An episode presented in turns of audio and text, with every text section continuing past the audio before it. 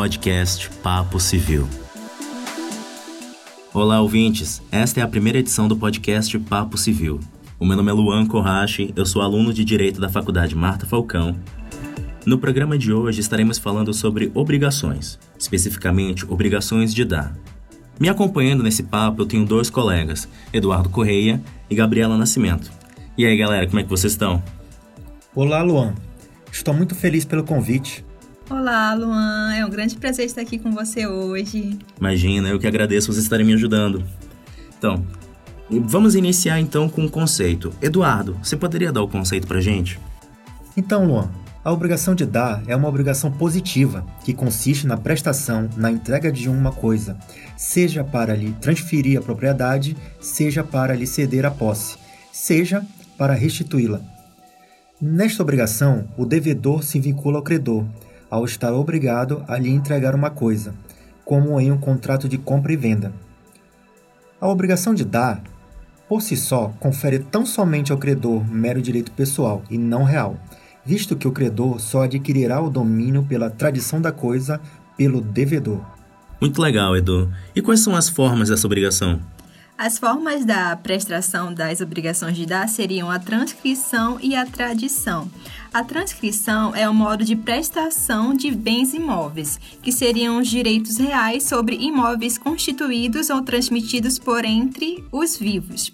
Já a tradição seria o modo de entrega dos bens móveis que seriam os direitos reais sobre coisas móveis quando constituídos ou transmitidos por atos entre os vivos, que só se adquirem com a tradição.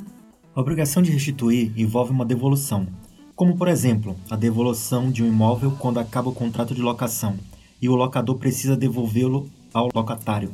A obrigação de restituir envolve o locatário, o mandatário, o comodatário e o mutuário. A obrigação de dar coisa certa. É a obrigação que se trata de uma coisa determinada específica. Ocorre o adimplemento da obrigação quando o devedor entrega a coisa específica que foi acordada com o credor.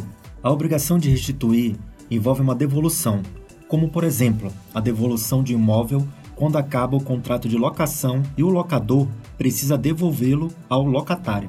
A obrigação de dar a coisa certa se trata de uma coisa determinada, específica, ou seja, ocorre o adimplemento da obrigação quando o devedor entrega a coisa específica que foi acordada pelo credor. Hum, entendi. Legal, legal.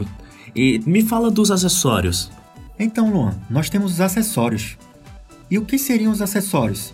Eles são os frutos, pro produtos, benfeitorias ou pertences e sempre seguem o bem principal, a não ser que, que esteja disposto o contrário no contrato ou dependa das circunstâncias do caso.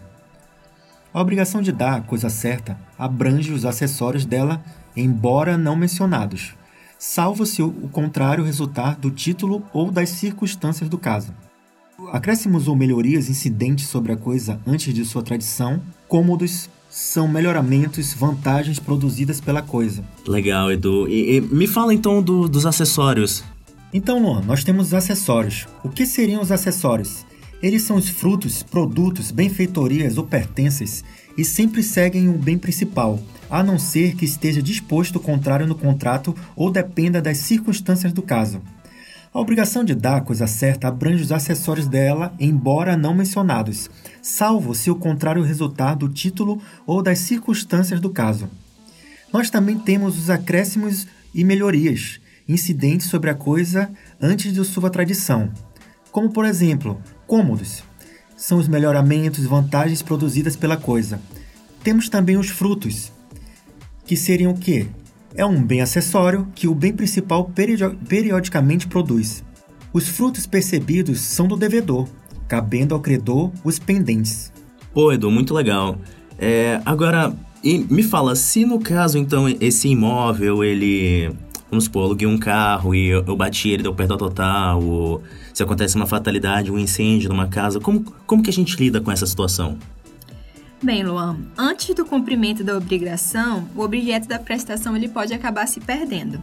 Essa perda ocorre de duas formas. Pode ocorrer sem a culpa do devedor e com a culpa do devedor.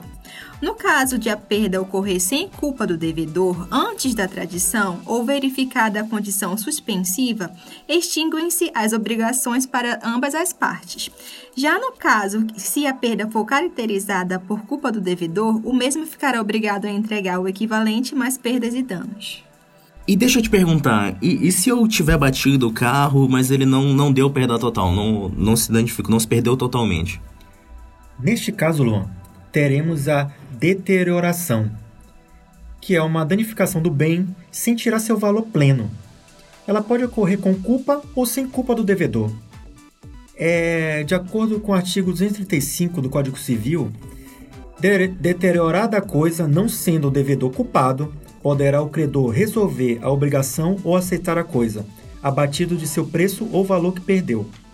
Nós temos também no artigo 236 do Código Civil, dizendo assim: sendo culpado o devedor, poderá o credor exigir o equivalente ou aceitar a coisa no estado em que se acha, com direito a reclamar, em um ou outro caso, indenização das perdas e danos. Bom, esse é todo o tempo que nós temos por hoje. Gente, queria agradecer vocês terem vindo aqui me ajudar a entender esse assunto tem sido bem difícil estudar. Eu que agradeço, Luan. Muito obrigado pelo convite e espero que sejam sanadas todas as dúvidas sobre o nosso tema de hoje. Eu também agradeço e eu espero que nós possamos estar juntos em outro momento. Gostaria de agradecer a presença dos ouvintes e nos vemos em um no próximo Papo Civil.